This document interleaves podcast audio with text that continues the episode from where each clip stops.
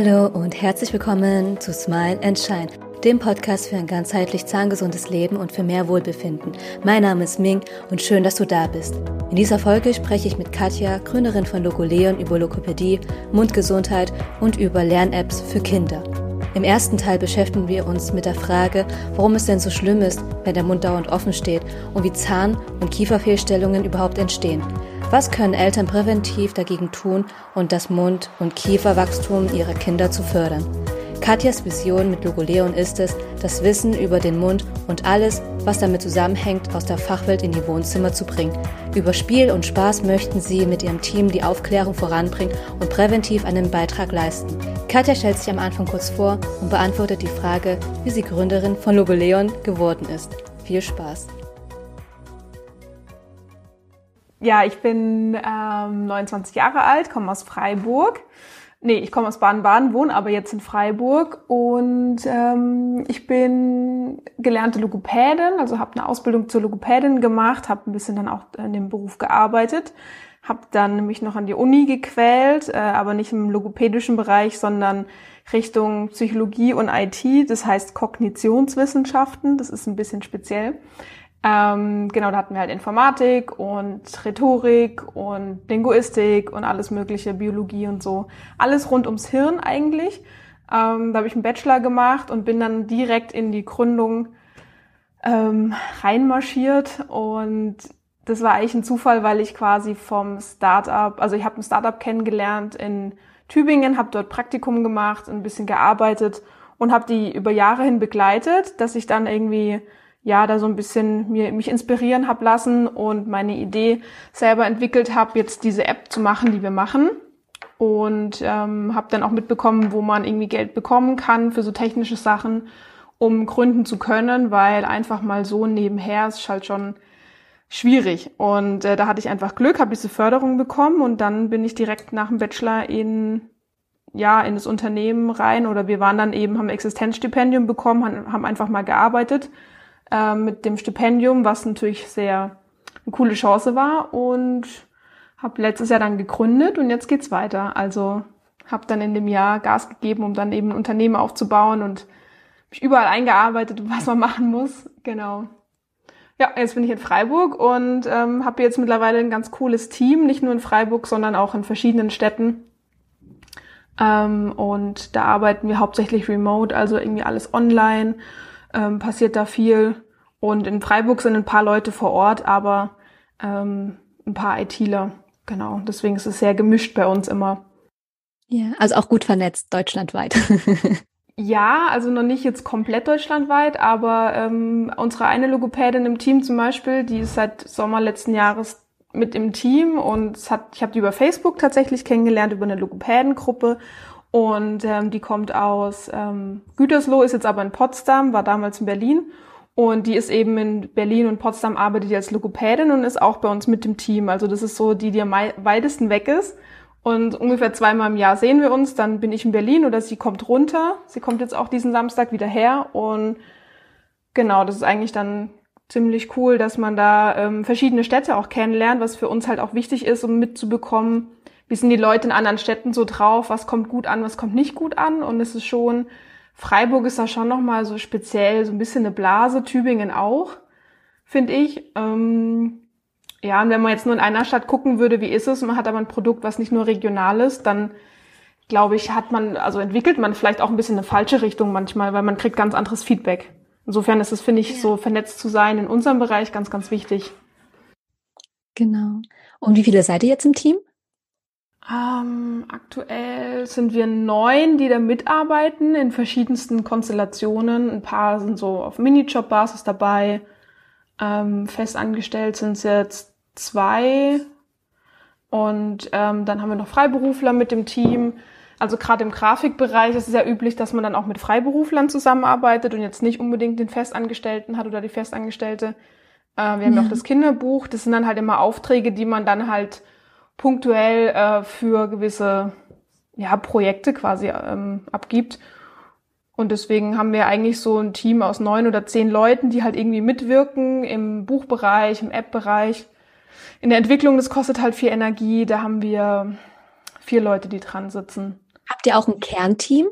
Ja, also das sind halt eigentlich, sage ich jetzt mal schon, wir drei. Also ich habe von Anfang an mit dem Alex gearbeitet, der ist Game Designer und der war von der ersten Minute an mit dabei.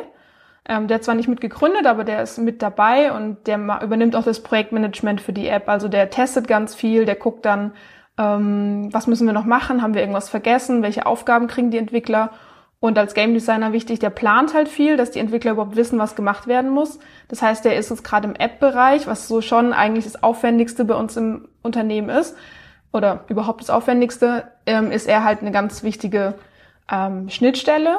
Und deswegen, und er ist halt, weil er von Anfang an dabei war, halt auch mein Ansprechpartner Nummer eins. Aber es kommt darauf an, wenn es ums Fachliche geht, dann rede ich am meisten mit der Kiki eigentlich, mit der Logopädin. Ähm, ist unterschiedlich, genau. Aber dann habe ich noch einen Entwickler, der sitzt vier Tage, ähm, also gefühlt wie Vollzeit, ähm, hier ist dabei und der arbeitet mit mir jetzt auch hier im Homeoffice. Genau, und der ist halt, also die drei oder die zwei, wir zu dritt quasi sind eigentlich so halt fast jeden Tag dran und tauschen uns am meisten aus. Das ist so gefühltes Kernteam, aber die anderen sind schon fast jeden Tag irgendwie involviert. Es ist jetzt nicht, wir sind, wir haben jetzt nicht die festen Arbeitszeiten für jeden sondern da sind wir schon sehr flexibel, so ein bisschen Startup-like, ähm, weil manche andere halt einfach noch andere Jobs haben und dann muss man das ähm, gut kombinieren, koordinieren. Ja, lass uns nochmal äh, an den Anfang gehen, ähm, nochmal zu Logoleon. Ähm, woher kam eigentlich die Idee zu Logoleon und wie seid ihr überhaupt auf den Namen gekommen? Das würde mich auch nochmal interessieren. Also wie gesagt, die Idee hat sich echt über Jahre entwickelt. Da muss ich auch sagen, das ist nichts, wo ähm, ich jetzt alleine auf einmal in meinem Kopf drin hatte, gar nicht, sondern ich habe mich mit super vielen Leuten unterhalten, mit Freunden, mit Bekannten, mit ähm, anderen Startups. Und jeder hat irgendwie so manche Ideen reingeworfen. Manchmal auch über Missverständnisse sind Sachen gewachsen. Also dass ich gedacht habe, hey, der hat mich gar nicht verstanden, aber seine Idee ist viel cooler als meine. Ähm, und so ist es quasi erstmal ein bisschen gewachsen. Und ähm, ja, als es eigentlich soweit war, auch mit dem Antrag, da wollten wir halt schon auch mit einem Namen quasi einen Antrag ähm, stellen, dass man jetzt nicht nur irgendwie schreibt, ja, irgendwie App für Kinder oder so, sondern halt mit einem Namen. Und mir war von Anfang an klar, weil ich habe paar andere Kinder-Apps angeguckt, dass wir jetzt nicht irgendwie ein Mädchen oder einen Jungen in der App für die Kinder haben wollen, sondern einfach dann ein Tier, was oftmals so ein bisschen neutraler ist, ähm, gerade jetzt mit diesem Gender-Thema immer. Und dann mhm. haben wir überlegt, welches Tier ist irgendwie besonders und bei uns geht es um den Mund und damals waren wir noch viel mehr, hatten wir einen Fokus auf der Zunge, was jetzt nicht mehr so ist, aber das war damals so. Und dann haben wir halt überlegt, welche Tiere haben eine besondere Zunge und dann kam relativ fix irgendwie dieses Chamäleon. Ähm, und da hatten wir dann ja von Chamäleon Leon. Ich habe dann mit einem Freund, der ähm, Webentwickler oder Grafikdesigner ist, habe ich halt hin und her geschrieben und dann kamen wir auf den Namen irgendwie. Das war wirklich, wir saßen dann ein, zwei Abende irgendwie bei WhatsApp im Chatverlauf und haben dann zu zwei, zu dritt überlegt, welcher Name funktioniert und Logo von Logopädie, Leon von Chamäleon und Logo Leon ähm, hat gepasst, zumal ich gesagt habe, wir müssen Buchstaben nehmen, wo die kleineren Kinder auch schon aussprechen können, weil ein SCH, also ein Sch zum Beispiel, ähm, ist für die kleineren Kinder noch recht schwer zum Aussprechen. Und ich wollte da wirklich einen ganz einfachen Namen nehmen. Weil meine Vision ist, dass halt zwei Kinder im Sandkasten sitzen und sagen, hast du auch schon Logo Leon gespielt? ja. Genau. Sehr so schön. waren wir dann relativ schnell einig, dass es ähm, der Name wird. Wir hatten aber auch noch natürlich, wenn man aus der Startup-Welt kommt, ja, dann ist immer so normalerweise sind die Namen ganz fancy und englisch und dann hatte ich halt, haben wir schon überlegt, okay, nehmen wir jetzt einen Namen, der vielleicht erstmal cooler klingt oder nehmen wir einen Namen, der mehr auf die Zielgruppe, äh, zur Zielgruppe passt, also was die Eltern und Kinder besser finden. Und dann konnten wir uns nicht entscheiden und dann habe ich tatsächlich in einer Facebook-Gruppe, in so einer Elterngruppe gefragt, hey, welchen Namen findet ihr für eine Kinder-App besser? Und es war dann eindeutig Logo Leon und dann haben wir gemeint, gut, dann hat der Markt quasi entschieden und dann stehen wir dann auch gut dahinter, wenn es die Leute so gut finden. Ja, und daraus ist dann euer Maskottchen geworden, Leon. Genau, dann wussten wir eben Chamäleon und dann haben wir jemanden gesucht, der ein, äh, ein Chamäleon zeichnen kann. Ich habe dann viele Freunde gefragt erstmal, die zeichnen können, aber die haben alle dann gemeint, oh nee, also Chamäleon ist ja wirklich so schwer, geht nicht. Und dann habe ich hier in Freiburg ein Character Design Studio oder entdeckt und die halt wirklich so Charaktere auch entwickeln und die haben den Leon entwickelt und ähm, ich bin so happy, dass ich bei denen war, weil das ist echt, es ist so wichtig, dass man so seinen eigenen Charakter hat, wo man sich auch identifizieren kann damit, auch das Team, fürs Team ist auch wichtig. hat erstmal dann und dann hat man einen Namen, dann hat man so ein Bild und man soll halt nicht eigentlich mit einem Logo und so anfangen. Das haben wir auch nicht. Wir haben also ganz, ganz lange gar kein Logo gehabt. Wir hatten halt erst diesen Leon und haben uns dann überlegt, okay, was ist der Name? Wie soll das nach außen hin sich anhören? Oder sagt man, das ist der Logo Leon oder das ist der Leon? Solche Entscheidungen muss man am Anfang halt treffen und das macht man ja aus dem Bauch raus und was einem selber gefällt, weil wir müssen das jeden Tag sehen auch. ja. Ja. Wel welche Namen gab es denn noch zur Auswahl? Ich muss gestehen, ich erinnere mich gar nicht mehr so richtig dran. Ich muss jetzt nochmal Crew stehen. Aber ähm, es darf ja auch nicht zu nah an anderen Namen sein. Es gibt ja noch Togolino. Ähm, da darf es auch nicht zu nah dran sein. Dann hat man wieder ein Problem wegen den Rechten. Ähm, mhm. Was hatten wir denn noch? Irgendwie, ja, irgendwas in der Richtung auf jeden Fall, was noch ein bisschen cooler klingt. Oder wir hatten, weil unsere, wir haben ja auch Augmented Reality ist ja eigentlich in unserer App drin, aber das kennen halt auch viele Eltern irgendwie oder viele nicht, was es eigentlich ist, Augmented Reality. Dann hatten wir überlegt, also jedes andere Startup würde halt so die, diese Technologie hervorheben und irgendwas mit AR äh, als Name irgendwie ähm, AR-Game oder keine Ahnung, irgendwie sowas machen. Äh, aber letztendlich äh, würde das total bei unserem Markt komplett vorbeischießen. Also die meisten, auch meine Freunde fragen mich, hey, was ist das überhaupt? Ähm, deswegen sind solche Fancy-Namen, sage ich mal, relativ schnell raus gewesen. Und wenn wir irgendwo einen Preis gewonnen haben auch schon, dann standen wir neben so Teams, die wirklich coole Namen auch haben. Und ähm, da, da fallen wir halt schon auf, weil unser Name da wirklich nicht ganz so reinpasst in dieses äh, Klischee. ja, aber trotzdem sehr einprägsam. Ja, es ist halt super einfach, ist auch die Alliteration, ähm, das ist ja das genau. Wichtigste. Und auch wenn manche dann sagen Lego Leon oder was auch immer, wie die Leute sich versprechen, aber lustigerweise bleibt immer irgendwas hängen, auch wenn es nicht ganz korrekt ist. Ähm, das haben wir yeah. auch am Anfang relativ schnell mitbekommen, wo wir gesagt haben, hey cool, dass die Leute sich das merken, auch wenn es vielleicht nicht ganz korrekt ist, aber es bleibt überhaupt was hängen. Bei manchen Namen, da weißt du gar nicht mehr irgendwie, wie der Name war. Hört sich auch sehr flüssig an. ja, und wenn du jetzt, und wenn du jetzt den, ähm, dem Leon drei Charaktereigenschaften zuordnen könntest, ähm, die ihn jetzt persönlich beschreiben würden, welche wären das? Ähm, auf jeden Fall freundlich, motiviert oder spaßig, ja, und auch so ein bisschen keck. Also wir haben auch so ein bisschen geguckt, dass er eben nicht ganz so glatt ist, sage ich mal, vom Charakter, sondern einfach auch ein bisschen, manchmal ein bisschen frecher. Ähm, haben wir auch in der App immer wieder so ähm, Phrasen drin, wo er irgendwie sagt, zum Beispiel, wenn man länger nicht irgendwie auf einen Button klickt, also wo man zum Beispiel dann halt anfängt zu spielen, dann sagt er so, hey du Schnarchnase, entscheid dich mal.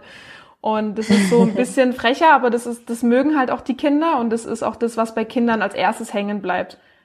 Ja, yeah. also so frech verspielt eher dann auch. Genau, ne? genau. Ja, genau. Lass uns mal, lass uns mal ein bisschen tiefer ähm, eintauchen. Und zwar möchte ich halt sehr, sehr gerne mit dir über die ähm, Lokopädie, äh, Lokopädie ähm, sprechen. Ähm, einfach nochmal so zum Einstieg, ähm, was ist es überhaupt und in welchem äh, Tätigkeitsfeld, vielleicht auch der Lokopädie, ähm, warst du oder bist du immer noch drin? Ähm, also Logopädie, wir haben so grob gesagt, wir haben vier Bereiche, wo die Logopäden arbeiten. Also in vier Bereiche lässt sich das ganz gut eingliedern. Das ist das, die Sprache, die, das kennen die meisten. Ne? Dann das Sprechen, also die Motorik, die, die Aussprache. Ähm, dann haben wir die Stimme und wir haben auch noch das Schlucken. Also viele denken, wir arbeiten einfach nur mit Sprache also mit Patienten, die Sprachprobleme vielleicht haben zusammen. Aber was viele nicht wissen, ist, wenn jemand Stimmprobleme hat, also gerade Klassiker sind Lehrer, die zum Beispiel abends keine Stimme mehr haben oder auch ältere Leute, die dann ja wirklich Stimmprobleme haben. Also es sind auch Jüngere, die betroffen sind.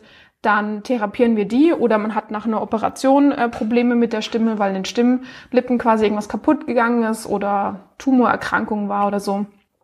Ähm, und das vierte Thema ist eben das Schlucken.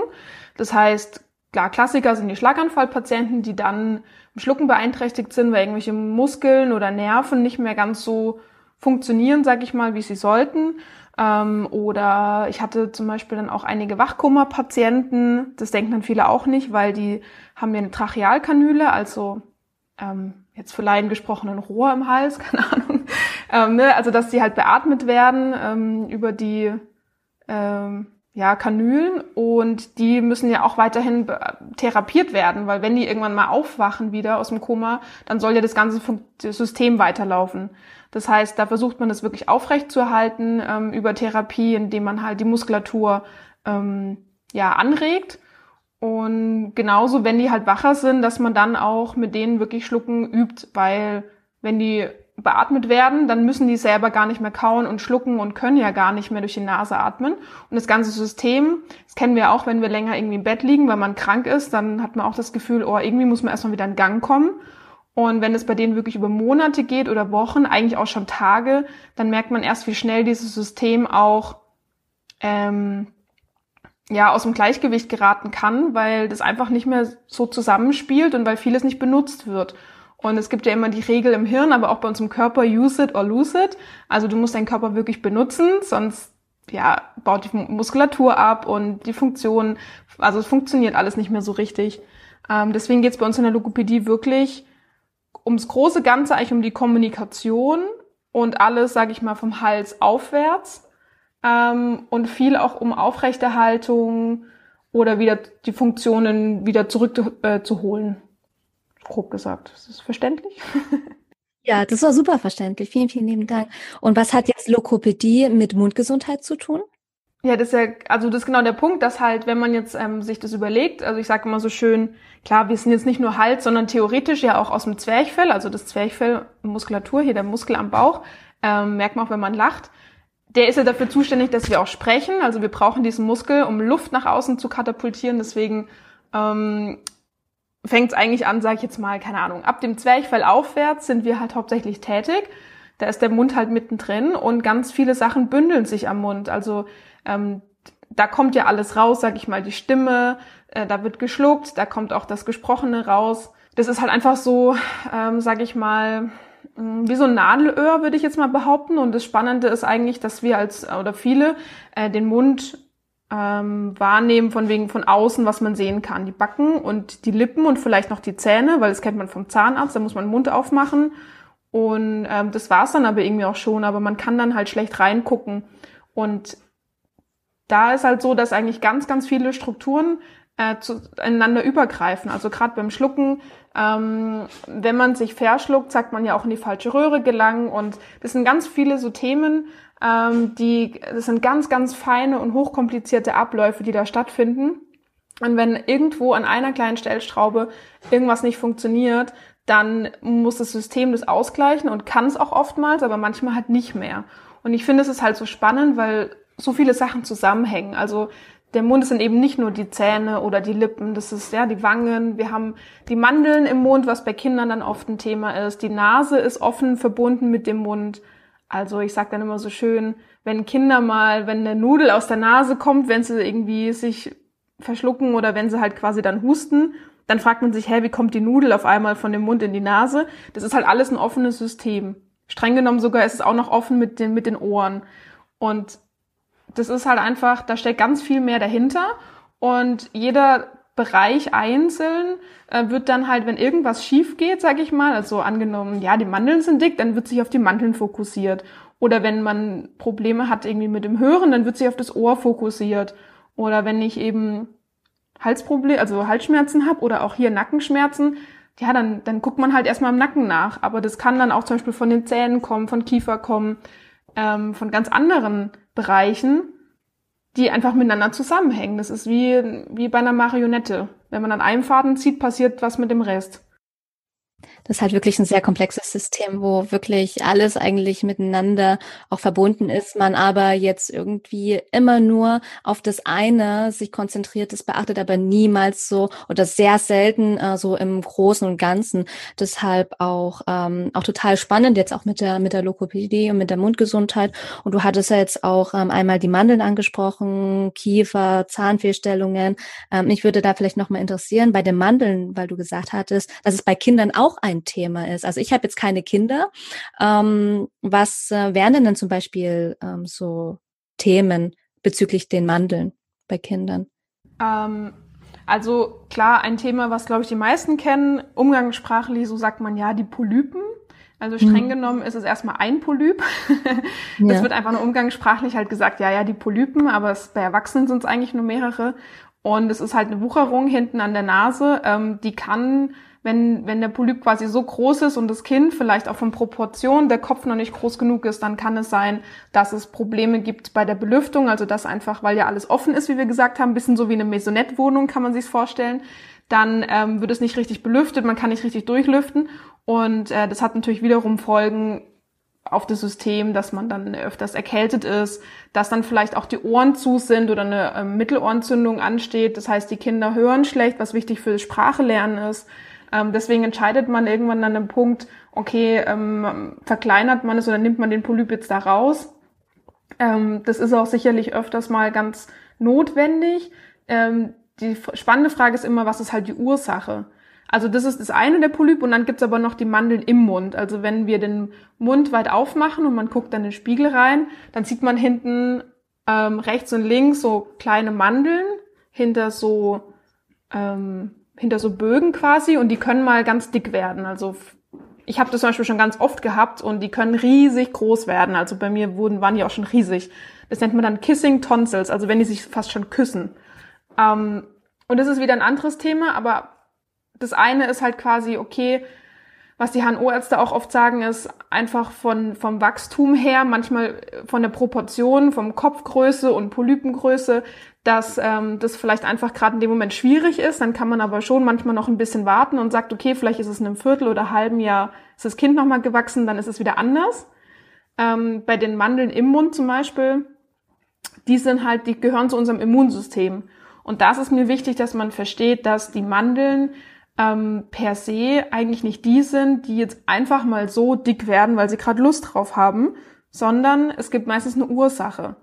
Und wenn wir halt äh, Viren dann im Mund haben und die lagern sich da drauf, dann springen die Mandeln an, weil es unser Alarmsystem im Mund ist. Und das ist auch gut so. Wie Fiebern und andere Sachen. Das ist gut, dass der Körper dann reagiert, ja. Und wenn man die halt jetzt rausnimmt oder verkleinert, was halt auch manchmal bei kleinen Kindern schon vorkommt, dann haben wir das Problem, dann gibt's halt kein Alarmsystem mehr im Mund, quasi keine Schranke. Und was passiert dann? Die Viren wandern einfach noch einen Stock tiefer, also Richtung Hals, Richtung Lunge und das wollen wir gar nicht haben. Also ist die Überlegung, wie kann man vielleicht verhindern, dass weniger Viren vielleicht im Mund landen. Und da sind wir bei dem Thema, was quasi, was wir uns erstmal am Anfang jetzt auf die Fahne geschrieben haben, ist, dass der Mund zu sein muss beim Schlafen und auch tagsüber, außer man spricht oder isst, klar, aber also beim Essen nicht, sondern beim Gabel in den Mund führen. ähm, ansonsten sollte der Mund halt zu sein und nicht, man sollte nicht durch den Mund atmen, weil dann ist quasi diese ganze, dann ist das Tor offen, ja, und die Viren sagen herein, also man, dann sagt der Mund hereinspaziert, die Viren äh, wandern rein und dann haben die Mandeln halt im Mund ganz schön Arbeit zu leisten. Und das mhm. ist dann auch eine gute Leistung von denen, wenn die, wenn die dick sind. Nur wir sind meistens so, aha, Mandeln sind dick, ja gut, wenn es mehrmals vorkommt, dann ist es blöd oder sind die böse. Ähm, das kann man jetzt nicht pauschal so sagen, aber ich, ich möchte einfach dazu appellieren, dass man vielleicht manchmal auch überlegt, warum ist das eine oder andere auch so? Warum reagiert der Körper gerade? Und vor allem dann auch für Eltern sehr wichtig, dass sie auch ähm, darauf achten sollten, wie denn auch eigentlich die Mundgesundheit ihrer Kinder sind, beziehungsweise auch die Lebensweise oder Gewohnheiten. Und da würde ich auch gerne nochmal reinsteigen, weil das war nochmal ein super interessantes und spannendes ähm, Thema, weil du auch jetzt das Immunsystem noch angesprochen hast. Ähm, worauf sollten denn Eltern jetzt nun ähm, darauf achten, dass es den Kindern gut geht ähm, und dass sie vor allem auch Infektionen dann auch vorbeugen können, auch präventiv dann auch etwas machen können? Ja gut, da gehört ja ganz viel. Also Mundgesundheit, wahrscheinlich stellen sich die meisten als erstes drunter vor, eben Zähne putzen und so weiter. Da fängt's halt auch schon ein. Ähm, ganz wichtig natürlich, was man isst. Also was führt man dem Körper halt auch zu? Also was ist im Mund überhaupt alles? Äh, wird es dann auch gereinigt? Und dann ist es eben so, dass ja unser Körper auch so schlau ist, dann sich auch ein Stück weit selbst zu reinigen, selbst zu heilen. Das heißt, wenn der Mund zu ist, haben wir dann halt auch ähm, ähm, Speichel, haben wir haben ja Speichel im Mund und der hat dann auch den richtigen pH-Wert zum Beispiel, damit das Ganze funktioniert und man nicht super Akaries kriegt. Ähm, wenn aber jetzt zum Beispiel der Mund halt offen ist, dann verschiebt sich der pH-Wert und wird halt saurer. Das ist halt in Studien festgestellt worden. Das heißt, ein saurer pH-Wert im Speichel führt dazu, dass man mehr Karies hat. Das heißt, wenn die Kinder jetzt zum Beispiel auch mit immer mit offenem Mund schlafen, aber auch vor allem auch tagsüber ähm, mit offenem Mund spielen und eigentlich ganz oft den offen, also ne, viel den Mund offen haben, dann kann das halt aus dem Gleichgewicht geraten. Es geht immer um dieses Gleichgewicht. Wenn die Kinder zum Beispiel super viel speicheln, also Speichel aus dem Mund raustritt, oder im Gegen, äh, Gegenteil dann quasi sehr, sehr rissige Lippen die ganze Zeit haben, nicht nur jetzt im Winter mal, sondern wirklich sehr, sehr oft, dann sind das schon so erste Anzeichen, wo man sagt, okay, ich als Erwachsener habe das ja auch nicht blöd gesagt und wir vergleichen uns mit den Kindern oder die Erwachsenen mit den Kindern ganz oft, aber in dem Punkt höre ich dann schon öfter so, ja, aber es ist ja ein Kind. Sage ich ja gut, aber der Mund ist ja trotzdem das gleiche System. Und wenn ich jetzt die ganze Zeit nur rissige Lippen hätte, dann müsste ich mir auch mal Gedanken machen. Und es ist ja auch nicht angenehm, es tut ja auch weh. Oder ähm, wenn man jetzt nonstop Karies hat. Ich war auch ein totales Karies-Kind, wirklich. Also ich hatte mit 16 schon die erste ähm, äh, Wurzelbehandlung, weil ich so viel Karies hatte. Und ähm, ich habe sicherlich nicht ohne Ende Süßigkeiten gegessen und ich habe auch normal Zähne geputzt, aber äh, mein Bakterienhaushalt, Stichwort Immunsystem, Stichwort Darm später wieder, war quasi einfach immer schon so aus dem Gleichgewicht, dass es einfach dann sich letztendlich in Karies zum Beispiel geäußert hat. So, und dann ist die Frage, sagt man, ja gut, so ist es halt, so bin ich halt, so ist es, das ist halt normal. Oder klemmt man sich dahinter und sagt sich, nee, das ist eigentlich nicht normal und wir müssen gucken, wo kommt es eigentlich her? Also ich finde, der erste Schritt ist ja schon mal vielleicht auch im Körper, also genau hinzuschauen, auch bei den Kindern und vielleicht sich mal wirklich kritisch zu fragen, ist es jetzt ein Zustand, der, der, der gesund aussieht und was gut ist, ähm, oder eigentlich ein Zustand, den wir nicht auf Jahre lang, also lange haben möchten. Ich finde, es fängt damit schon an mit diesem Bewusstsein, ne? Ja, absolut. Also nochmal zusammenfassend ähm, ist ein offener Mund generell schlecht bei Kindern, denn das kann nämlich sein, dass auch ähm, der Mund so austrocknet. Das heißt, der pH-Wert ähm, geht dann eher in den sauren Bereich. Die Speichelfunktion funktioniert nicht mehr richtig, woraufhin dann auch Karies begünstigt dann auch wird. Und auch generell ist ein offener Mund, äh, sag ich mal, so ein, ein Tor, ein offenes Tor für ähm, Infektionen, für Viren, die dann auch den Mund und somit auch das ganze System dann auch viel einfacher und schneller auch ähm, befallen können. Genau, genau. Also das sind jetzt so ein paar Punkte, ne? Es gibt noch viel mehr, aber ähm, das sind viele Punkte. Ähm, ein Punkt zum Beispiel noch, ich glaube, für Eltern ist es auch ganz ähm, oder einfach logisch, wenn man es mal hört, aber man denkt es vorher auch nicht, wenn die Kinder jetzt rennen oder wenn wir jetzt rennen oder Fahrrad fahren und man fällt hin und der Mund ist halt dann eh schon offen. Ähm, was passiert dann? Naja, man fällt halt auch schneller auf die Zähne. Also die Zahl der Kinder, die sich die Zähne dann ausschlagen, ist gar nicht mehr so gering. Und wenn die Milchzähne halt draußen sind und dann dauert es noch lange, bis die nächsten Zähne nachkommen, muss man tatsächlich Kindern ähm, ja künstliche Zähne oder eine Schiene oder sowas halt äh, erstmal geben, damit nachher das ganze System nicht wieder aus dem Gleichgewicht läuft und die Kinder richtig sprechen lernen können. Ja. Ne, das, ist, das sind so viele Sachen, an die denkt man gar nicht. Und ähm, man muss jetzt kein super Experte sein, aber ich denke, das ist dieser ähm, Blick, dass man sein Kind anguckt und man muss jetzt auf gar keinen Fall irgendwie sagen, oh Gott, es ist alles krank. Ja, da werde ich auch mal schnell verurteilt von wegen, ja, es wird pathologisiert. Das ist nicht der Punkt. Das ist der Punkt, dass man ähm, vielleicht auch nicht immer nur sagt, ja, es ist halt ein Kind und deswegen ist es okay, sondern dass man auch von sich ausgeht, würde, fände ich das jetzt toll, wenn das oder wäre das jetzt was auch, was ich, womit ich gut leben könnte oder nicht. Dass man versucht, vielleicht ein bisschen sich in die andere Rolle reinzuversetzen und zu überlegen, ist das was, ja, was einfach gesund wirkt oder nicht. Ja, und deswegen auch unglaublich wichtig, so Aufklärungsarbeit dann zu leisten, auch für die Eltern, dass die Eltern da auch ein Verständnis überhaupt haben ähm, für und über diese, diese Thematik, auch äh, Mundgesundheit und alles, was dazu ähm, zusammenhängt. Und das ist das, was ihr natürlich dann auch ähm, nach außen tragen wollt.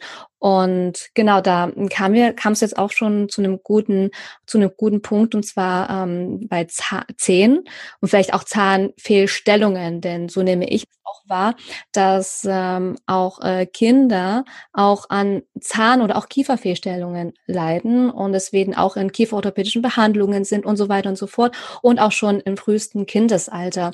Kannst du uns vielleicht noch ähm, erklären und sagen, wie überhaupt Kiefer- und Zahnfehlstellungen zu, zustande kommen? Ähm, mhm. also sind unterschiedliche Faktoren. Dazu ganz kurz, es gibt auch genügend Erwachsene mit Kieferfehlstellungen. sind auch, und übrigens auch Erwachsene mit einem, äh, mit einer Mundatmung, also mit dem offenen Mund auch, ne. Das ähm, sieht man immer wieder. Wir können es nur manchmal besser kompensieren. Wenn man dann irgendwie ein Selfie macht, macht man doch den Mund schnell zu und so weiter. Ähm, sind aber doch ganz viele, die da so ein bisschen noch, äh, ja, versteckt sind. Ähm, ja, wie entstehen Kieferfehlstellungen? Also letztendlich, ähm, der Kiefer wächst genauso wie der ganze Körper von dem Kind, wenn Kinder groß werden. Und der muss auch erstmal groß genug werden, weil Kinder haben beim Milchgebiss viel weniger Zähne, als wir nachher Erwachsenen später haben. Ähm, das heißt, am Anfang ist noch der Mund einfach viel kleiner und die Zähne sind ein bisschen kleiner mit den Milchzähnen und ähm, dann muss es quasi das System halt groß werden und wachsen, damit nachher auch alles Platz hat. So, das ist Punkt Nummer eins. Und da ist, sage ich mal, der spannende Punkt, wie wächst es denn? Man könnte jetzt ja meinen, gut, es ist dann halt genetisch bedingt, so wie mein Kiefer sein soll, so ist es dann nachher auch. Ist halt nicht immer so, ähm, weil wir ja auch Umweltfaktoren haben oder andere Einflüsse. Zum Beispiel manche haben keine gute Haltung, die Haltung beeinflusst es auch. Wie mit der Marionette, wenn man an einem Faden zieht, passiert wohl was anderes. Das heißt, der Kiefer kann auch teilweise nicht so wachsen, wie es vielleicht sein sollte. Und ähm, der wird hauptsächlich groß durch die Zunge. Das ist eigentlich das Spannende. Das heißt, dadurch, dass der Mund zu ist, also wenn man jetzt mal den Mund äh, zumacht und wenn, wenn du jetzt zum Beispiel mal spürst, okay, äh, wo ist denn eigentlich meine Zunge jetzt gerade, wenn der Mund zu ist im Mund, dann wirst du wahrscheinlich feststellen, dass die Zunge gefühlt den ganzen Mundraum ähm, ja, auskleidet oder halt im Mund ist und eigentlich auch dann oben am Gaumen liegt. Das ist jetzt ein bisschen ja, fachgesimpel, aber die liegt halt oben am Gaumen. Und das ist auch ganz normal so und das ist die normale Position der Zunge, wenn der Mund zu ist. Wenn du jetzt mal den, den Mund aufmachst, dann beobachte mal, wo jetzt die Zunge liegt. Mm, unten, wenn ich den Mund aufmache, ja. Also auf jeden Fall nicht am Gaumen an, ja. Genau, das ist richtig schwierig, weil wenn der Mund offen ist und man hat die Zunge am Gaumen, das wäre so anstrengend, das ist einfach nicht, das ist nicht umsetzbar auf ja, lange Zeit. Das heißt, da ist der Punkt Nummer eins, ähm, dass die Zunge innen drin im Mund sein soll, am Gaumen. Und die Zunge wächst ja auch mit. Ja, das, der ganze Kopf wächst ja und die Zunge wächst auch mit und dadurch auch der, der, der Oberkiefer. Und wenn der Oberkiefer halt nicht mitwächst, weil die Zunge da nicht liegt, also der, der kann dann einfach so bleiben, dann sagt man auch, der bleibt relativ schmal und klein, dann fehlt nachher einfach der Platz für diese ganzen Zähne. Also wenn der einfach wirklich, wenn kein Platz da ist, ähm, wie bei mir zum Beispiel im Unterkiefer, dann, über, dann überlappen sich nachher die Zähne. Das geht gar nicht anders, weil die Zähne wachsen nicht, die haben nicht ihre festen Positionen, sondern die kommen raus und suchen sich dann halt Platz letztendlich. Ähm, das ist Punkt also, Nummer eins, dass der Kiefer oftmals einfach auch zu klein ist. Der ja. Oberkiefer, teilweise auch der Unterkiefer, je nachdem. Genau. Also fördert ähm, ein geschlossener Mund. Mhm auch ein gesundes Kieferwachstum, in dem die Zunge dann oben am Gaumen liegt. Genau, da das wo sie eigentlich sein soll. Genau. Also das, das so, wie es halt ähm, in der Natur äh, vorkommt und vorkommen sollte. Und wenn dann solche Sachen wie ein offener Mund oder ähm, ein ähm, sehr langes ähm, Saugen am Schnuller oder an der Flasche oder am Daumen, ähm, das äh, beeinflusst halt einfach den Kiefer. Also bestes Beispiel, wenn man jetzt den Daumen wenn die Kinder den Daumen im Mund haben. Ich war auch ein Daumenlutschkind. So, was passiert dann? Dann ist ja die Zunge nicht am Gaumen, sondern der, äh, der Daumen ist am Gaumen. ja? ja? Das heißt, da liegt was anderes, als eigentlich sein sollte. Mein Gaumen ist natürlich viel schmaler als meine Zunge. Und viel härter auch. Das heißt, mein Gaumen bildet eigentlich, formt den Oberkiefer so eine richtig schöne Rinne oder halt so einen schmalen Kiefer aus. Also mein Gaumen passt mhm. sich dann auch dem Daumen an. Ja. Und das begünstigt dann aber auch für spätere Verläufe auch Zahnfehlstellungen. Genau, was, was passiert? Denn Kiefer ist halt nicht richtig breit genug, um damit alle Zähne nachher Platz haben, sondern sehr schmal und lang eher. Und dann wachsen ja. die Zähne und dann ähm, ja ist halt schwierig, wo, wo gehören die Zähne hin? Und selbst wenn sie dann Platz haben sollten und man lutscht halt noch länger am Daumen oder hat halt Kinder einen ganz, ganz langen Schnuller, also über drei, über vier Jahre und so weiter, ähm, dann dann beißen die ja quasi die ganze Zeit auf etwas drauf und dann, dann kann es sein, dass die Zähne eben so quasi nach vorne klappen. Die vorderen Zähne. Ja. Also das heißt, das es gibt verschiedene ja Varianten. Öfters, ja. Genau, dass die Zähne nach vorne gehen bei den Daumenlut äh, bei den Schnullerkindern, wenn die so zwei, drei oder vier sind, dann gibt es auch diesen offenen Biss. Ähm, da sieht man ganz schön, dass die Zähne, wenn wir die Zähne vorne zeigen, sind ja eigentlich, die Zahnreihe ist ja zu. Die Oberzähne, also der obere, oberen Zähne über den unteren. Und man hat da kein Loch oder so drinnen. Bei den Kindern, die haben einen offenen Biss, das heißt, da ist wirklich so ein Loch in dieser Zahnreihe drin. Da, wo dieser Schnuller drin steckt eigentlich. Ja. Und empfiehlst du, genau. empfiehlst du trotzdem Schnuller auch oder gibt's andere Alternativen? Mm, das ist natürlich ein ganz heikles Thema. Also weder das eine noch das andere. Ich, genauso wie ganz viele Kollegen und Hebammen und Co. sage, Schnuller ist per se nicht schlimm. Äh, nur man muss genau ein bisschen hingucken, wie man den Schnuller einsetzt. Es sind einfach Hilfsmittel, die von der Natur nicht gegeben sind, sondern die wir uns halt gebastelt haben als Werkzeug, wir Menschen ähm, als Hilfe. Und es ist eigentlich in der Natur nicht vorgesehen. Deswegen ist es immer ein bisschen mit Vorsicht zu genießen. Und die Frage ist, wie oft und wann benutzt man das? Also vor allem halt wie oft. Wenn das Kind jetzt 20 Stunden am Tag einen Schnuller hat, dann ist es nicht so gut, weil dann ja, wie schon erklärt, die Zunge da gar nicht liegt, sondern eigentlich immer der Schnuller an der Stelle liegt. Also sich da ein bisschen reinquetscht, sage ich mal. Wenn jetzt das Kind aber zum Einschlafen oder jetzt auf einer Autofahrt von 20 Minuten meinen Schnuller braucht, dann ist es sicherlich kein Drama. Also auf gar keinen Fall. Ja.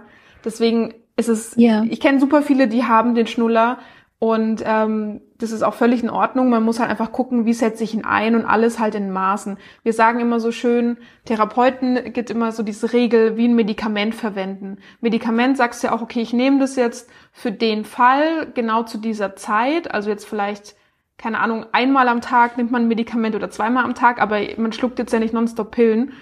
Ähm, und beim Schnuller ist auch so, dass man sich vielleicht eine Regel einfach auch setzt, wann äh, bekommt das Kind den Schnuller und wenn es zum Einschlafen bekommt, bestenfalls halt, wenn es also schläft, dann rausnehmen, dass nicht die ganze Nacht der Schnuller im Mund ist. Wir Menschen benutzen ja Werkzeuge, also man sagt ja Werkzeuge, also es ist ja auch ein Kinderwagen und Windel, das sind ja lauter Sachen, die uns den Alltag vereinfachen. Und es mhm. ist auch gut, dass es die Sachen gibt, aber ähm, man sollte sich vielleicht ein bisschen dazu was anlesen und überlegen, okay, was verwende ich eigentlich und in welchem Maße. Das finde ich einfach nur wichtig, dass man sich einfach dessen bewusst ist, ähm, das nicht einfach irgendwie zu verwenden. Ja, also es ähm, ähm, zusammenfassend so, ähm, sozusagen, dass der Schnuller per se ja nicht schlecht ist, sondern ähm, eher, dass man wirklich schaut, ähm, wie wird damit umgegangen, dass man da wirklich einen bewussten Umgang dafür entwickelt und auch wie oft er benutzt wird. Genau. Und halt auch auf das Kind guckt. Also nochmal dazu, ähm, ich sage immer so schön, ähm, also ich erlebe immer wieder, dass halt dann Babys einfach auch keinen Schnuller möchten. Und dann kenne ich aber auch Eltern, die sagen, ja, aber das ist so praktisch oder ich habe mir das vorgenommen oder warum auch immer, vielleicht auch einfach nur, weil es süß ist. Ähm, mhm. Ich möchte, dass er jetzt einen Schnuller nimmt oder sie einen Schnuller nimmt. Und dann passiert es, dass sie tatsächlich schaffen, dass die Kinder noch Schnullerkinder werden, obwohl sie eigentlich gar keinen Schnuller wollten. Und natürlich ist es, also ich habe auch kein Kind, aber ich krieg das, ich habe sehr, sehr viele kleine Kinder im Umfeld und ich krieg das auch mit und es ist super anstrengend, wenn ein Kind keinen Schnuller nimmt, aber ich finde es schon ja bedenkenswert, wenn man aus einem Kind, was kein Schnuller möchte, ein Schnullerkind macht. Und da sage ich dann auch immer so schön, wenn das Kind jetzt den oder jenen Schnuller gar nicht möchte, dann sage ich, nimm doch mal selber in den Mund und probier doch mal aus, ist es für dich eigentlich angenehm? Und da gucken mich alle Erwachsenen immer so entsetzt an. Und dann denke ich mir, ja, aber das, was du deinem Kind einfach in den Mund steckst, der Mund ist ja hochempfindlich, also auch bei uns. Wir würden, wir wollen doch nicht irgendwas im Mund haben. Warum sollen es Kinder kriegen? Dass man halt auch da wieder versucht empathisch zu sein, sich zu überlegen, wie fühlt sich's für den anderen vielleicht an. Ja. Und wieder auch mehr Verständnis da verschaffen Richtig, für die Thematik. Genau. Also Aufklärung ist das eine, aber ich glaube, was fast noch wichtiger ist manchmal oder was manchmal ein bisschen fehlt, ist dieses, ich versuche mich in den anderen wirklich reinzuversetzen und nicht nur davon auszugehen, was ich in der Gesellschaft sehe um mich rum, sondern wie reagiert mein Gegenüber, wie guckt das Kind oder das Baby, was ich gerade, egal was ich mache mit dem. Und sich darauf ja, das einlässt. Ist sehr wichtiger Punkt. Ja. ja. Und kannst du uns da noch einfache Übungen, vielleicht auch so im lokopädischen Bereich dann auch geben, um später auch sowas zu vermeiden? So Fehlstellungen oder genauso diese ähm, kieferorthopädischen Behandlungen, dass es erst gar nicht dazu kommen muss? Also tatsächlich nicht. ich bin auch mhm. einfach, ich, das ist wirklich ein heikles Thema, weil ich weiß, dass ganz viele möchten Übungen haben. Man möchte, auch wenn man zum Arzt geht, die perfekte Therapie haben, dass der Arzt sagt, sie machen genau das und zu 100 Prozent funktioniert's nachher. Aber das ist halt leider nicht umsetzbar. Also es ist, es ist nicht umsetzbar. Ich kann jetzt nicht ähm, was hier sagen, das und das kann man machen, was für alle gilt. Das gibt's einfach nicht. Jeder, das ist so individuell. Ähm, wie gesagt, ein Thema, was wirklich halt einfach sehr häufig so ist, ist wirklich dieses Mundschlussthema. Deswegen habe ich mir gesagt, okay, wir fangen erstmal damit an. Das ist auch ein Thema, wo viele Fachleute, also Kinderzahnärzte, HNO-Ärzte, Hebammen, äh, Logopäden, Kieferorthopäden und so weiter, wie die alle sagen, ja, das ist wirklich ein, ein Knackpunkt. Fakt ist, was wir wissen, ist, wenn der Mund offen ist, dass dann halt das System aus dem Gleichgewicht ähm, kommen, fallen kann und dann können verschiedene Sachen passieren nachher. Das heißt, da würde ich jetzt sagen, schaut euer Kind an, ähm, beobachtet es mal auch beim Spielen, auch mal nachts, wie ist es? Und wenn ihr zum Beispiel Schnuller, Flaschen und Co. verwendet, hinterfragt euch kritisch, ist es wirklich, gibt es da eine Regel vielleicht auch für die Verwendung? Kommt der wirklich zum Einsatz, wenn es nicht mehr anders geht? Oder sagt man dann doch öfters mal zum Beispiel beim Buchlesen, ähm, weil das Kind sich dran gewöhnt hat, ja komm, dann kriegst du einen Schnuller, da sagen mir dann schon viele, ja, wenn der jetzt nicht einen Schnuller hätte, dann wird's auch gar nicht so gehen. Ähm, mhm. Wenn es nicht anders geht, ist völlig in Ordnung, aber probiert doch einfach mal, ob es das Kind nicht auch irgendwie anders hinbekommt. Also dieses so, ihr seid ja, also man ist nicht machtlos. Ich weiß, es ist oft anstrengend, aber ähm, auch sich selber so ein bisschen zu hinterfragen, okay, ähm, bin ich da jetzt wirklich konsequent oder nicht? Und ähm, braucht das Kind vielleicht auch was anderes gerade in dem Moment? Einfach mal kuscheln, in den Arm nehmen ähm, vielleicht Schlaf oder hat Hunger, solche Sachen. Ähm, aber so, so Übungen, sag ich mal, ähm, mit nach Hause zu geben, das kann ich nicht machen. Also wenn man Therapiebedarf hat, also wenn man zum Beispiel auch sagt, okay, ähm, das Kind speichelt super viel, der Mund ist offen, irgendwie beim Sprechen ist es komisch, auch beim es verschluckt sich manchmal, verschiedene Themen, die vielleicht kommen, ganz oft HNO-Krankheiten, dann würde ich sagen, einfach wirklich mal so in der Therapie für eine Stunde also meinem Kinderarzt sagt, ich hätte gern eine Stunde, wo ein Therapeut, eine Logopädin und Logopäde drüber schaut, um eine gescheite Diagnostik zu machen. Und dann kann man immer noch gucken, was man macht. Und dann kann, muss der Therapeut individuell entscheiden, was, was macht man. Und an der Stelle möchte ich nochmal sagen, dass Therapie eben nicht was ist, wo ähm, also nur die kranken Kinder landen oder so, sondern es geht darum, auch rechtzeitig einfach einzulenken, vielleicht auch einen anderen Weg zu, dem Kind zu ersparen.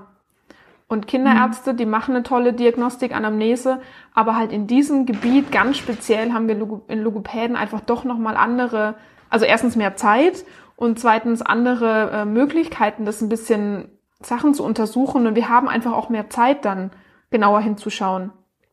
Ja. Dann lieber wirklich präventiv, als wenn das Feuer schon brennt und man sich erst danach beha sich behandeln lässt, wenn es schon passiert ist oder zu spät ist und umso schwieriger wird dann der Weg auch wieder Richtung Gesundheit. Genau, also letztendlich ist das Kindergartenalter ein ganz, ganz wichtiges, ähm, ganz, ganz wichtiges Thema. Und wenn die Kinder dann in die Grundschule kommen und in der ersten Klasse fällt es dann halt oftmals auf, dass man sagt, ah, eigentlich weiß man ja Erstklässler, die sollten jetzt ja eigentlich gut sprechen können und irgendwie ist es da doch noch nicht richtig.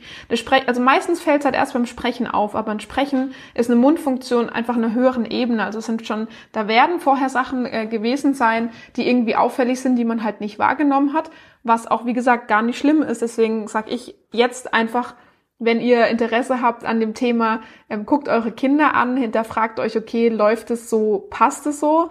Ähm, fragt sonst wirklich auch einen Logopäden, Logopädin und bestenfalls im Kindergartenalter sich mit ein paar Sachen beschäftigen. Dann kriegt man vielleicht auch ein paar Sachen mit nach Hause, die man machen kann. Oder das geht dann auch relativ fix, auch mit dem offenen Mund. Je früher man anfängt, umso schneller geht's nachher. Wenn ich in der ersten Klasse bin, dann habe ich den Schulstress, man hat den Terminstress mit den Kindern. Die Kinder sind sowieso in einem ganz anderen, also haben ganz andere Themen in dem Alter. Ähm, und wenn man dann noch in die Therapie geht, dann ist es vielleicht manchmal einfach unnötig auch spät. Ja. Deswegen finde ich halt ähm, Kindergartenalter einfach ein wichtiges Alter. Ja, wo man einfach hingucken muss. Ich habe manchmal das Gefühl, okay, die Kinder sind dann im Kindergarten und dann, man hat dann ganz viele andere Baustellen, das ist mir auch klar. Nur ich denke immer so, dass, dass man es nicht vergisst, dass es einfach ein wichtiges Alter ist, wo noch sich ganz viel ausformt und wir auch viel nutzen können noch. Also da ist dann noch nicht der Zug abgefahren, der ist eigentlich nie im Leben abgefahren, nur je älter man wird, umso desto länger wird der Weg dann nur noch. Ja, genau, man ist dann halt schon so an viele Sachen gewöhnt und dann muss man die Autobahnen im Hirn einfach noch länger neu abfahren. Ja, ja. Wenn du jetzt sagst, ähm, Kindergartenalter, ab welchem Alter empfiehlst du dann vielleicht auch, sich äh, therapeutische Unterstützung dann zu holen? Also wir therapieren ja eigentlich auch schon Neugeborene, ne? Das ist ja immer so, es kommt immer aufs Thema an. Ich kenne ein paar Kinderärzte, die sagen, sie würden niemals ein dreijähriges Kind in die Therapie schicken. So, das finde ich schon mal mhm. eine, ja, ich finde es irgendwie eine schwierige Aussage, weil das so pauschal ist, pauschal an einem Lebensalter sich festmacht, was ich schon mal per se, ja, ein bisschen schwierig finde. Ähm, ich würde tatsächlich schon mit dem Kinderarzt überlegen, okay, ähm, was macht man jetzt? Ich denke immer tendenziell lieber ein bisschen früher einmal eine Stunde in die Logopädie gehen, das abklären lassen, als nachher zu spät. Klar, ähm, werden jetzt vielleicht die anderen Kinderärzte, die vielleicht zuhören oder Ärztinnen irgendwie sagen, um Gottes Willen, äh, das ist doch Quatsch so früh. Es kommen doch immer andere Themen manchmal auch hervor, die man gar nicht auf dem Schirm hatte. Ähm, ein, ein Thema kommt mal selten allein. Und ich, also es kommt jetzt drauf an, mit einem offenen Mund. Wie gesagt, wenn er jetzt ein Zweijähriger ist, ähm, dann würde ich jetzt auch nicht sagen, okay, da ist jetzt äh, höchste Eisenbahn. Aber ich finde halt so vier, fünf, das Alter ist einfach auch nochmal ein Alter, wo man genauer hingucken kann. Ähm, es gibt ja dann auch diese U-Untersuchungen, wo geguckt wird. Ich, ich kann jetzt keine pauschale, kein pauschales Alter nennen, aber einfach diese zu sagen, ja, einfach ein dreijähriges Kind gehört nicht in die Logopädie, finde ich Quatsch. Wenn natürlich, wenn man sagt, ein dreijähriges Kind muss in die Logopädie, weil es nicht perfekt jeden Laut aussprechen kann, das ist natürlich Quatsch, weil die Sprachentwicklung ist mit fünf ungefähr abgeschlossen und nicht mit drei. Aber mhm. es sind eben ganz viele andere Themen, wie die wir Logopäden angucken, wie eben, wie entwickelt sich der Gaumen, wie entwickelt sich die Nase mit dem Hören und so weiter, wie ist die Wahrnehmung. Das sind ja viele Vorstufen schon, die man vielleicht von außen gar nicht erst sieht.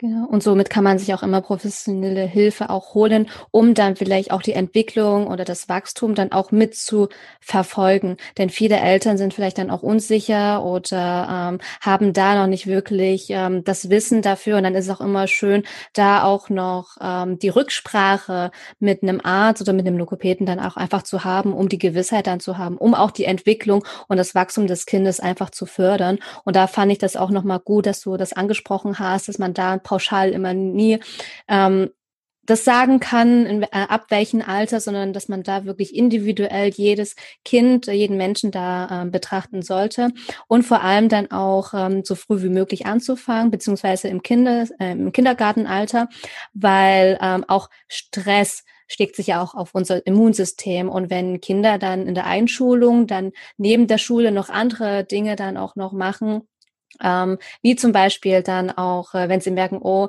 ähm, Sprach- oder Sprech-, ähm, Kiefer-, Zahnfehlstellungen, um das dann nochmal ähm, zu beheben und da immer zu Sitzungen zu gehen, dann kann es halt eben auch schon dafür für, dazu führen, dass das Kind dann halt dadurch ähm, gestresst wird, um den Stress aber dann entgegenzuwirken, wirklich dann im Kindergarten dann noch anzufangen. Das fand ich auch nochmal sehr wichtig, das zu, zu betonen, ja. Genau, auf jeden Fall. Also ich denke, da, ähm, ich merke das leider auch immer wieder, dass bei uns irgendwie Logo die Logopädie ist irgendwie schon ein sehr anerkannter Beruf und viele haben, finden das auch toll, dass das gibt.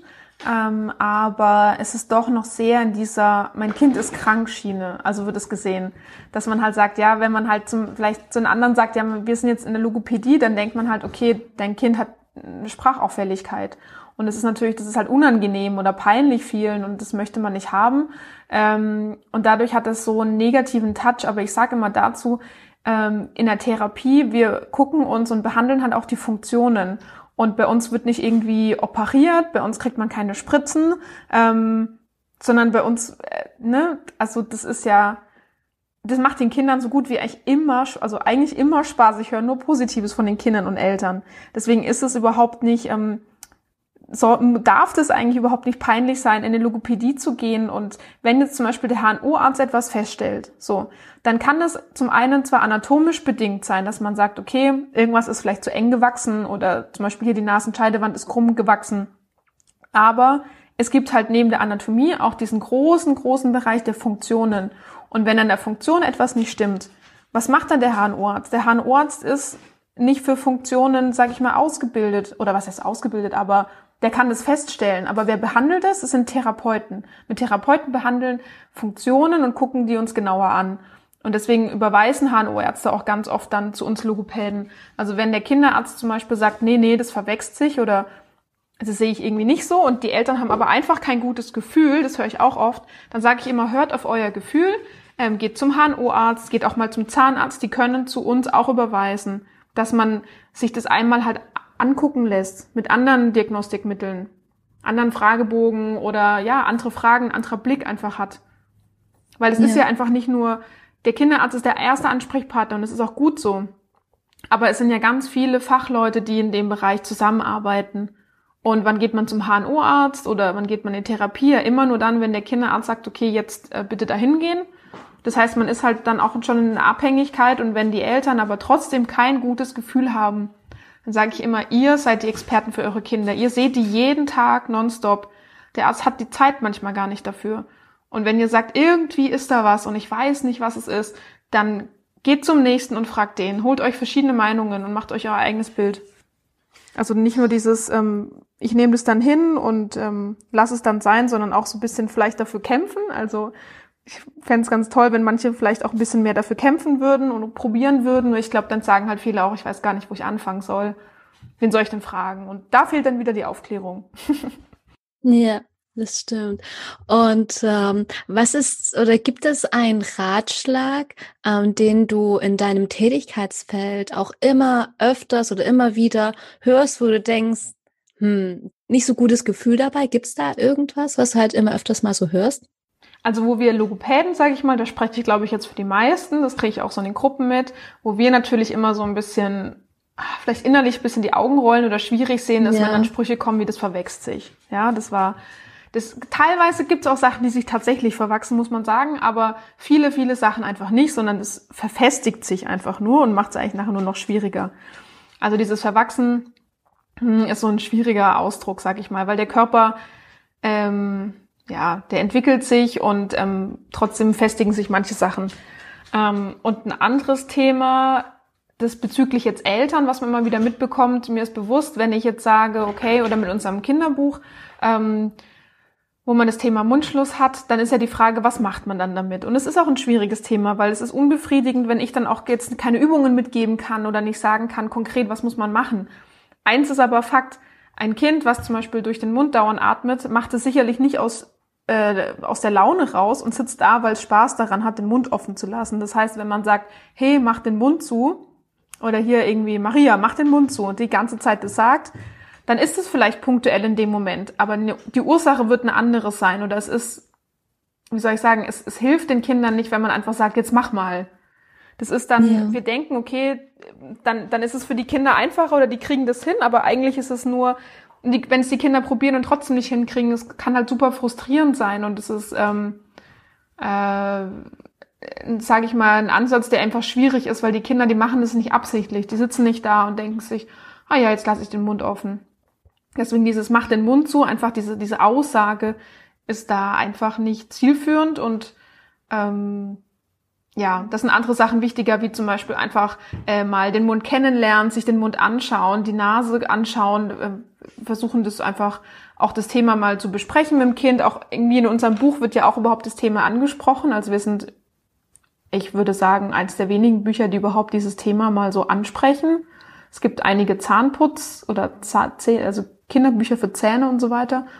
Aber so in dem speziellen Bereich, wo man sagt, der Mund ganz allgemein ist wichtig. Ähm, ja, oder auch gerade zum Mundschluss, da kenne ich einfach kein anderes Buch.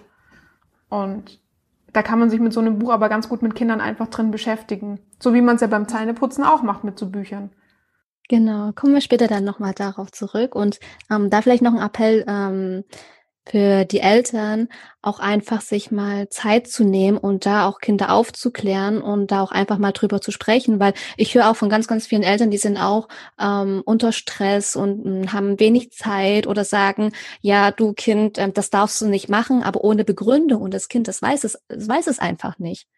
Und da auch dann nochmal ähm, sich dann wirklich die Zeit zu nehmen und dann mal in Ruhe darüber zu sprechen, ist auch nochmal ganz, ganz, ganz, ganz wichtig.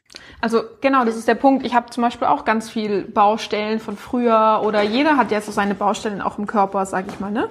Aber je besser auch die Wahrnehmung ist, umso besser kann man auch selber später, hat man es in der Hand, was, was man verändert. Also wie mit dem Thema vorhin, wenn ich jetzt Fikaries habe, sage ich dann, okay, es ist einfach, es ist halt so, oder gehe ich das Thema an und beschäftige mich mit meinem Körper.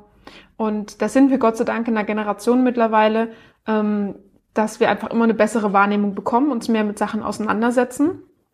Und dann kann man eben auch sagen, okay, ähm, weiß ich nicht, ich kümmere mich jetzt mal um meinen Darm oder um die Zähne und guck, warum ist da Karies und so weiter. Ich meine, Kinderzahn, also Kinder haben einfach, es sind einige Kinder, die auch Milchzahnkaries haben und das ist, also für mich ist es irgendwie unvorstellbar, aber klar, Zähneputzen ist anstrengend, ähm, es ist auch anstrengend, auf gesunde Ernährung zu achten, weil man kriegt ja eigentlich gefühlt nur noch Schrott auch im Supermarkt.